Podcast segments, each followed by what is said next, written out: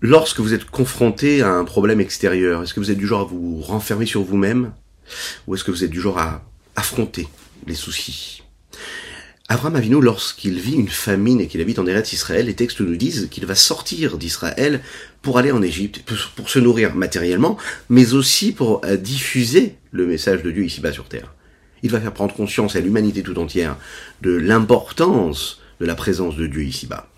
Yitzhak, lui, lorsqu'il vit la famine et qu'il habite en Eretz Israël, le texte nous dit que Dieu lui demande de rester. Il lui dit la bénédiction se trouve ici, ne va nulle part. On a tendance parfois à vouloir partir, à fuir. Et ce qu'on nous demande, c'est de rester. C'est de prendre les forces intérieures qui sont en nous et de vivre avec. C'est ici bas que tu dois vivre.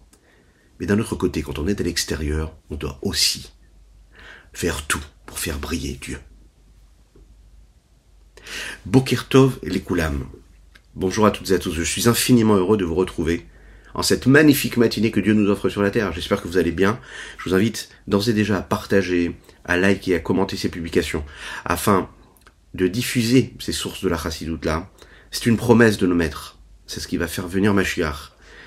Et on ne doit pas l'oublier. Peu importe ce que nous faisons, ce que nous sommes, ce que nous disons ou pensons, notre but à nous, c'est d'amener cette humanité-là vers la délivrance la plus totale, la venue de Mashiach. C'est la seule chose qui compte. On le sait, chacun. On peut se laisser aller dans nos problèmes, dans nos soucis, dans nos tracas. On se laisse enfermer dans cet exil-là. Il ne faut surtout pas le faire. Il faut se rappeler qu'on est là pour une mission particulière. Et Dieu nous donne les forces. Parce que on ne donne jamais, on ne demande jamais à quelqu'un de faire quelque chose qu'il ne peut pas. Donc Dieu nous donne les forces. Prenons ces forces-là. Juste après, c'est quelques notes de Nigun. On étudiera donc notre Tania du jour et chantons ensemble ce magnifique Nigun.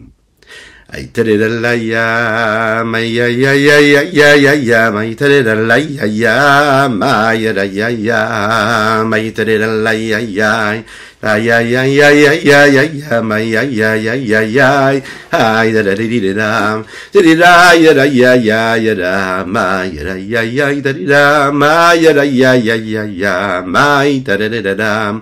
Hi da ya ya ya ya ma ya da ya ya da da ma ya da ya ya ya ya ma da da da da Hi ya da Ayara yara yaya maya yara yara yaya Terera la ya maya ya ya ya ya ya ya Terera la ya ya ya mai da da da da da Terera yara yara yaya maya yara yara yaya Terera la ya maya ya ya ya ya yara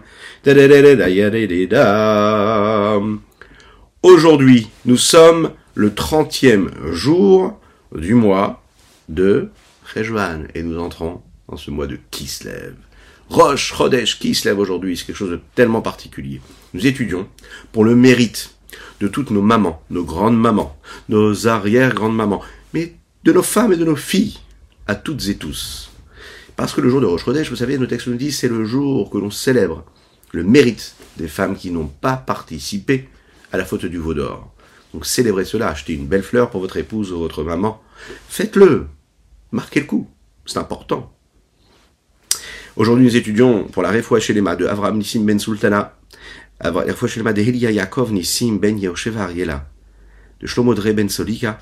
Nous étudions Leilou Nishmat Nathan Avram Ben Yosef Verina Fitoussi et nous étudions particulièrement aujourd'hui Leilou Nishmat Nissim Ben Esther Geta, c'est le papa d'une des personnes qui nous a suivis dans les premiers jours, il y a de cela plusieurs années déjà, euh, et qui était fervent avec nous, un fidèle de ce rendez-vous-là. On pense très très fort à lui, et on prie Hachem pour que ces mots de Torah puissent être une source de bénédiction pour lui, ses enfants et ses proches, et d'élévation pour cette âme-là. Aujourd'hui, nous allons parler de Gan Eden, le jardin d'Éden. Qu'est-ce qui se passe dans ce Gan Eden? Alors vous savez, L'âme a besoin du corps, a besoin de vêtements. Dieu a besoin du corps de l'homme pour s'exprimer, pour exister ici-bas sur Terre. Ah oui, bien sûr, Dieu est indépendant. Il n'a pas vraiment besoin de cela, puisqu'il est, vraiment au-dessus de toutes les limites. Mais la Neshama elle-même, il faut comprendre, elle ne peut exister elle ne peut penser, elle ne peut agir, même ressentir quelque chose. Donc être, être en mouvement et, exister pour quelque chose, exister tout simplement, que si elle a des moyens d'expression. Ces moyens d'expression, c'est celles qui permettent de relier l'âme avec ce qui l'entoure, créer un lien. De la même manière qu'un homme s'habille en fonction de l'endroit dans lequel il se trouve, il va s'adapter. Celui qui travaille sur un chantier pour construire et bâtir, il va mettre des vêtements, des chaussures qui sont adaptées à la situation dans laquelle il est. D'accord? Celui qui monte dans l'espace, il va mettre des habits qui correspondent à ce qu'il a besoin, ce qui va le protéger. Une combinaison qui lui correspond. Il ne va pas aller là-bas en costume cravate. Un juif ici-bas sur terre qui marche dans la rue, il représente à travers ses vêtements sa façon de marcher, sa façon de penser, sa façon de parler, la présence de Dieu ici-bas sur terre. Les vêtements physiques d'un homme sont là et pour le protéger, mais aussi pour donner des informations sur ce qu'il est. C'est comme ça. Non pas que ce soit superficiel, il faut faire correspondre nos vêtements, notre façon de nous habiller, à l'endroit dans lequel on se trouve. L'homme aussi va habiller les mots qui correspondent aux situations. Il va utiliser des pensées, des analyses qui correspondent à la situation dans laquelle il se trouve. Le philosophe va mettre en mouvement ses capacités intellectuelles philosophiques, sa, son mode de pensée philosophique, lorsqu'il veut euh, développer une notion philosophique. Celui qui est plus mathématique ne va pas du tout mettre en route un système philosophique ou intellectuel du côté philosophique du terme, mais technique mathématique du terme. Celui qui est scientifique va utiliser des pensées, des modes de fonctionnement, des analyses qui sont scientifiques. D'accord? Celui maintenant qui est en train de développer quelque chose de beaucoup plus pragmatique, des notions qui vont par exemple correspondre à la recette d'un magnifique plat. Prenons un exemple. Eh bien, il ne va pas utiliser un langage scientifique. On peut y mettre de la science dans la nourriture aussi. Mais le langage, la mode de pensée, le mode de fonctionnement ne fait pas partie de la famille intellectuelle. On va faire plus faire partie de la de tout ce qui va être ce qu'on appelle les vêtements, ça veut dire les moyens d'expression et de ressenti, euh, tout ce qui est olfactif, tout ce qui est dans le goût, les nuances, d'accord? Ça peut être aussi les couleurs, mais on n'est pas du tout dans quelque chose de philosophique, par exemple. Il faut comprendre que l'âme ici-bas sur Terre a besoin aussi de ces vêtements-là. Elle a besoin des moyens d'expression pour communiquer vers l'extérieur, pour exister, mais elle a besoin aussi de ces vêtements-là, de son âme, ces vêtements-là, eh ben, pour laisser transmettre et passer ce, ce qu'elle a en elle, cette énergie-là, qui a besoin de s'exprimer à travers ces vêtements-là. Alors, quels sont ces vêtements-là? Ben, Tout d'abord, disons les chaim, les chaim, les chaim.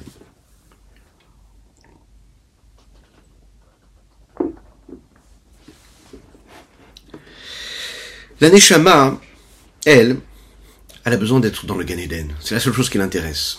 Son milieu, son lieu naturel, hein, ce milieu naturel, c'est d'être dans le Gan Eden. Alors, on pourrait se dire, oui, mais le Gan Eden, c'est après 120 ans. D'accord On n'est pas pressé d'être dans le Gan Eden.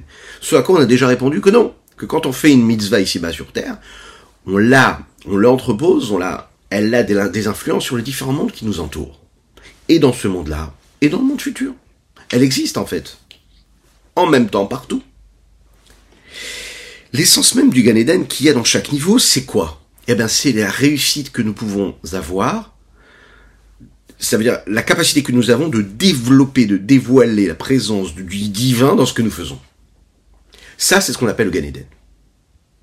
Ça veut dire une réalité de Gan Eden, c'est une réalité que j'ai dans chaque niveau, et à chaque fois que je réussis à développer, à dévoiler la présence de Dieu, je suis dans le Gan Eden. Donc, avec les vêtements de l'homme, et donc les vêtements de l'âme qu'il y a dans ce monde-là physique et matériel, ça veut dire les membres du corps physique et matériel, et tout ce qui est engendré par cela, et donc limité par ces actes-là physiques, matériels et grossiers, je n'ai pas la possibilité de ressentir cette présence de Dieu, ce dévoilement de Dieu qui est dans ce Gan là cette odeur du Gan dont nous parlons d'ailleurs dans cette paracha-là, que nous étudions, la paracha de Toldot. Pour être dans cette réalité du Gan j'ai besoin de m'habiller, de prendre d'autres vêtements. Ces vêtements-là, ce sont les vêtements de l'âme qui sont mis en relief, matérialisés et existants grâce à l'action, grâce à la parole et grâce à la pensée que je vais avoir. Quand j'étudie la Torah, quand je pense à la Torah, quand je fais une mitzvah, à chaque fois que dans ce monde-là, ici-bas sur terre de l'or, l'amazé, j'investis toute mon énergie pour vivre selon le rythme, pour vivre dans cet oxygène-là.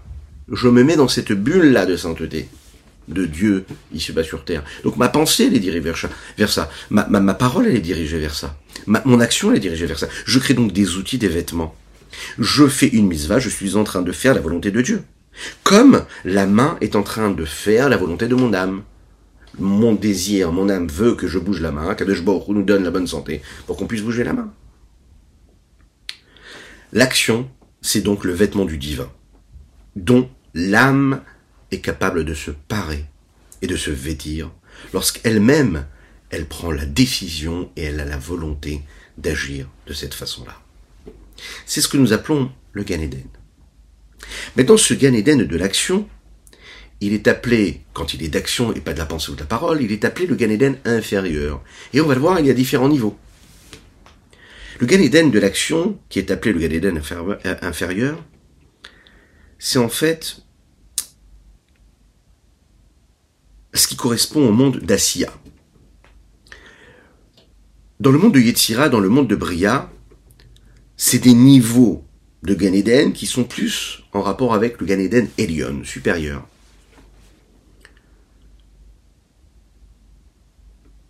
Ces niveaux-là, je suis capable de les mettre en route lorsque je fais quelque chose. Mais au moment où je le fais,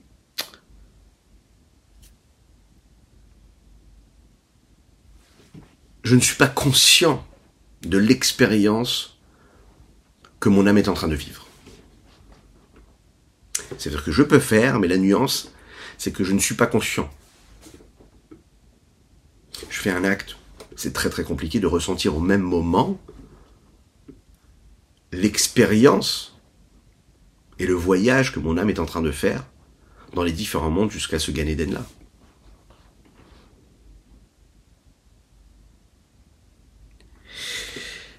il y a ce Gan de l'action parce que ce Gan là, il représente la dimension spirituelle de mon acte. Mon acte est concret et matériel, mais il y a ce niveau de spiritualité qui laisse transparaître un niveau très très élevé de bon, de plaisir supérieur, suprême, qu'il y a dans ce monde-là.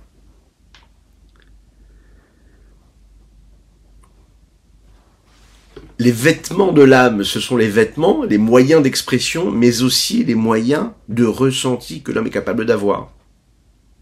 Lorsqu'il fait un acte, il inscrit cet acte-là dans une forme d'éternité, d'infini, qui au moment où il agit, même s'il n'en est pas conscient, il est en train d'engendrer tout un monde, tout un schéma qui se met en route pour créer des expériences que même si maintenant il n'en est pas conscient, il est en train de les créer, de les façonner ils sont un peu entreposés et il pourra en goûter la saveur en temps voulu. On n'est pas conscient en fait de nos actes. C'est la raison pour laquelle on nous dit de faire, d'agir, de faire, d'agir, de toujours faire. On n'est pas conscient de ce que nous engendrons. Maintenant, est-ce qu'il y a une différence quand on fait la tefila, quand on étudie la Torah, dans l'action que nous sommes capables de faire? À travers cette étude ou à travers cette tefila que nous sommes en train de faire. Il faut savoir qu'une tefila peut être une tefila pessoula. Une tefila pessoula, c'est une fila que je fais qui était motivée par des pensées étrangères.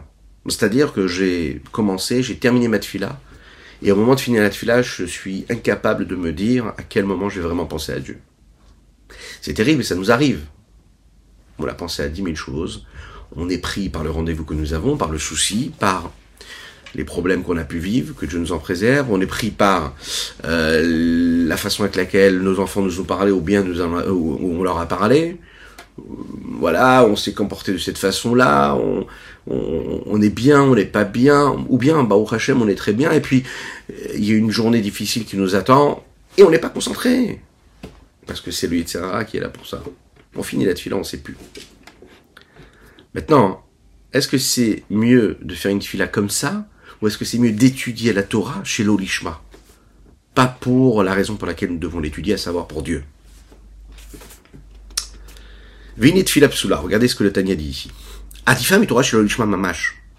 C'est mieux qu'une Torah qui n'a pas étudié, a été étudiée, l'Ishma, en son nom, pour son nom, pour sa raison réelle. Tachat Hashemesh, Pourquoi hein? Parce que sous le soleil, il se passe quelque chose. Et au-dessus du soleil, il se passe aussi quelque chose. On avait parlé qu'il y a quelques jours, je suis capable de faire monter ma et la faire dépasser les différents firmaments jusqu'à dépasser le soleil. Et il y a celle qui va rester sous le soleil. La Torah, en fait, qui a été étudiée, mais pas l'Ishma, elle reste bloquée quelque part. C'est ça qui est très embêtant, même si j'ai dit des mots de Torah. Et la différence qu'il y a entre les deux, c'est quand j'étudie la Torah et que je suis capable de la faire monter jusqu'au monde de Yetzira, là où la Tefila qui n'a pas de Kavana, nous l'avons dit, reste dans le monde d'Assia. Si l'étude de la Torah avait été vraiment chez l'Olishma, ça veut dire j'étudie pour devenir un grand dans la Torah, pour être quelqu'un d'honorable, qui a beaucoup de connaissances, pour m'enorgueillir, pour m'enrichir, même spirituellement et matériellement, alors cette Torah, en fait, ne monte pas du tout. Elle reste dans ce monde-là, dans l'Olamazé, sous le soleil. Elle ne dépasse pas, en fait, le soleil. Ici, il rajoute quelque chose de Rabbi Zalman, il nous dit que quand on parle de cette kavana, on veut dire qu'il y a quand même encore plus quelque chose dans cette effila sur cette Torah. Cette effila que je n'ai pas faite avec une bonne kavana. Parce qu'en fait, la tfila, quand je la fais, elle monte dans le monde, elle va, elle se révèle dans le monde de l'action, qui est sous le soleil, mais dans la dimension du firmament qu'il y a dans cette action-là. Ça veut dire qu'elle est capable de créer quelque chose de particulier. Aval Torah Stam chez chez l'Olishma. Par contre, une Torah qui n'a pas été faite pour une raison particulière étrangère à celle de Dieu, c'est-à-dire j'ai étudié pour m'enorgueillir, pour m'enrichir, ou je ne sais quoi, mais juste étudier comme ça, mais pas penser à Dieu. Étudier parce qu'il faut étudier, parce que je sais qu'il faut que j'aille à un cours de Torah, ou que j'écoute un cours de Torah. Et puis j'ai écouté comme ça, mais j'ai pas eu une kavana au moment où j'ai commencé à écouter, ou à la fin, ou au milieu, en me disant je suis en train d'écouter la Torah de Dieu. Je suis en train de m'attacher à Dieu quand j'étudie Dieu avec la Torah en fait. J'attache ma sagesse avec la sagesse de Dieu, puisque la Torah c'est la sagesse de Dieu et ma sagesse sagesse sont en train de se rencontrer. Bon, ça peut durer quelques secondes de penser à ça, cette prise de conscience. Mais elle fait en sorte que mon étude, elle s'élève complètement. Donc, si j'ai étudié juste parce que Rakmeava me souderait vite, juste parce que j'ai étudié comme ça, parce que naturellement, j'aime Dieu, euh, oui, j'ai toujours aimé la Torah. Bon, j'ai étudié la Torah parce que ça fait partie de ma vie. C'est naturel.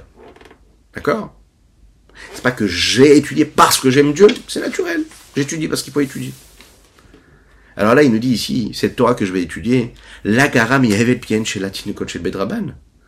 Cette étude-là, n'est pas moins importante que l'étude du souffle de la bouche des enfants qui étudient la Torah. Est-ce que les enfants, quand ils sont tout enfants, comprennent ce qu'ils disent? Pas toujours. Et pourtant, on s'évertue à leur faire répéter Et non pas comme le monde pense qu'il faut attendre que l'enfant grandisse pour lui faire répéter et lui enseigner quelque chose de la Torah. Parce que ça, c'est la perte du peuple juif la tradition, c'est elle qu'il faut suivre. On apprend à un enfant depuis tout petit à lui faire répéter des mots de Torah. Et même s'il comprend pas, à ce moment-là, il faut savoir juste une chose, que le monde continue d'exister, il reste ce qu'il est, et il devient le meilleur qu'il puisse devenir, parce qu'il y a le souffle de la bouche des enfants qui répètent des mots de Torah. Et eux, ils ne comprennent pas ce qu'ils disent. Et eux ne sont même pas conscients de la raison pour laquelle ils doivent les dire. On va même leur proposer une récompense pour qu'ils puissent dire bien les mots, avec force. Oui, et il faut le faire. Et le monde tient, Pien Bedravan, le monde tient par le souffle de la bouche des enfants. C'est ça qu'il faut savoir. La satisfaction que cela apporte, c'est énorme. Et il faut savoir que même s'ils n'ont pas de kavana, des salek est là. Cette fila là qui vont faire ces enfants-là, cette étude de la Torah, ça monte là-haut, ça s'élève. Parce que c'est le souffle des enfants et c'est un souffle qui n'est pas travesti par quoi que ce soit. C'est un souffle qui est sincère, qui est pur. Ils n'ont pas de faute, les enfants. Ils n'ont pas de faute, donc leur, le souffle, leurs paroles, quand ils disent des mots de Torah, automatiquement ça monte très très haut.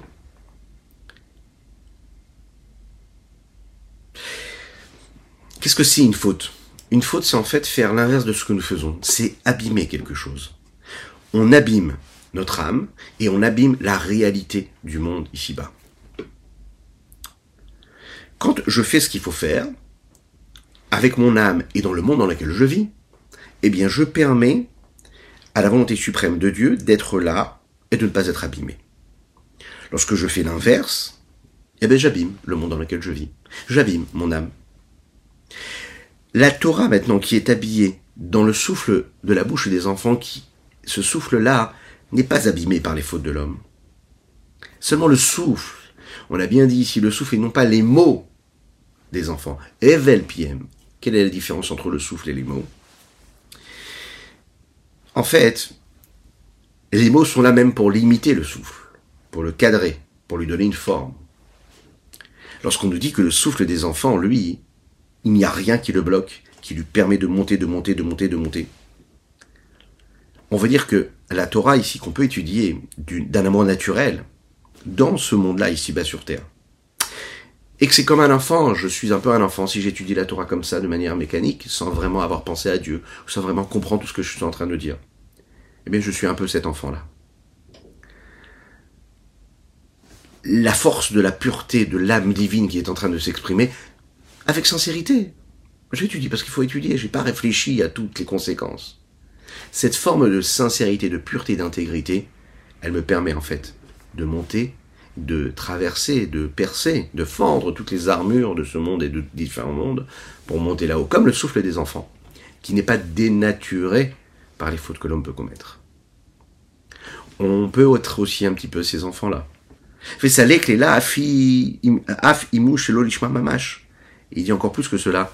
Même si cette étude et cette, cette étude de, de, de, ou ces mots de Torah qui sont prononcés par les enfants, c'est vraiment pas l'ishma. Ça veut dire, c'est pas parce qu'on leur propose une récompense. Parfois, déjà, ça peut être pour une récompense, ou parfois même parce qu'on, parce qu'ils ont peur d'être punis.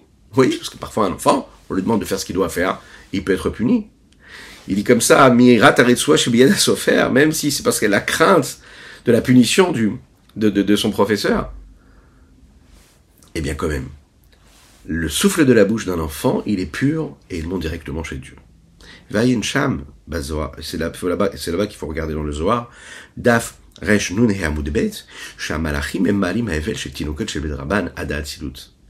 Que les anges prennent ce souffle-là des enfants et l'élèvent et l'élèvent jusqu'au monde d'Atsilut. Vous imaginez un petit peu ce que ça veut dire. Peut-être que le souffle de l'enfant, c'est quelque chose qui est une, une parole physique, matérielle. Il n'est pas saisi dans la matérialité comme la parole d'un homme adulte. Euh, souvent un homme quand il parle, eh bien sa parole, même ça, elle est, elle est, sa parole, elle est, elle est, elle est investie d'une émotion, d'une vision des choses. Elle est dirigée par un intérêt quelconque. C'est très rarement pur, complètement pur, comme peut l'être la parole d'un enfant. Il cherche pas les intérêts autant qu'un adulte pourrait les chercher. En fait, le souffle de la bouche qui n'est pas impacté par les fautes qu'on ait pu commettre, qu'on aurait pu commettre, c'est une forme de parole libre. La seule chose qu'elle attend, cette parole-là, elle attend un malach, un ange, qui va prendre cette parole-là, ce souffle-là, qui va l'amener vers Dieu. L'ange attend et la parole attend. Lorsqu'elle est prononcée par l'enfant, eh bien, cette parole monte en haut, directement. Le Ravadin Israël nous le rappelle ici, il explique magnifiquement que l'ange, en fait, c'est pas juste une sensation ou une émotion quand on dit qu'il y a un ange. C'est pas quelque chose que je crée parce que j'ai une kavana, une réelle intention dans ce que j'étais en train de dire.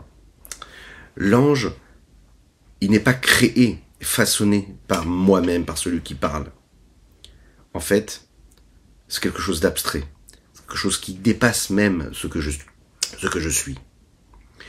En fait, c'est un ange qui correspond au monde d'Atsilut. La preuve, c'est qu'il réussit à amener cette parole-là jusqu'au monde d'Atsilut. Et dans le monde d'Atsilut, c'est le monde de tous les possibles, mais c'est un monde dans lequel il n'y a pas d'outils, il n'y a pas de distinction, il n'y a pas de limite, il n'y a pas de créature, ni humaine, ni ange. Il n'y a pas. Donc, quand cet ange-là apprend cette parole-là et qu'il amène jusqu'au monde d'Atsilut, on est en train de nous dire ici qu'on est en train de parler de quelque chose de tellement authentique qui en fait n'est pas limité par quoi que ce soit, même pas par une intention qu'on aurait pu avoir. C'est là qu'on voit qu'en réalité, la plus belle des missions qu'un homme peut accomplir, c'est quand il réussit à être dans l'intégrité, à être dans la sincérité, dans l'intériorité et la profondeur. Parce que la sincérité, Dieu, il vient à l'accueillir comme ça. Il envoie ses anges qui cueillent cette sincérité, cette pureté-là qu'il y a, et il la font monter jusqu'au monde d'Atilut. Voilà ce qu'on pouvait dire sur ce Tania du jour. Chodesh Tov voir un très très très bon Chodesh qui se lève, un mois de merveille, un mois de lumière, un mois de miracle, pour chacune et chacun d'entre nous, Bezrat Hashem. À bientôt.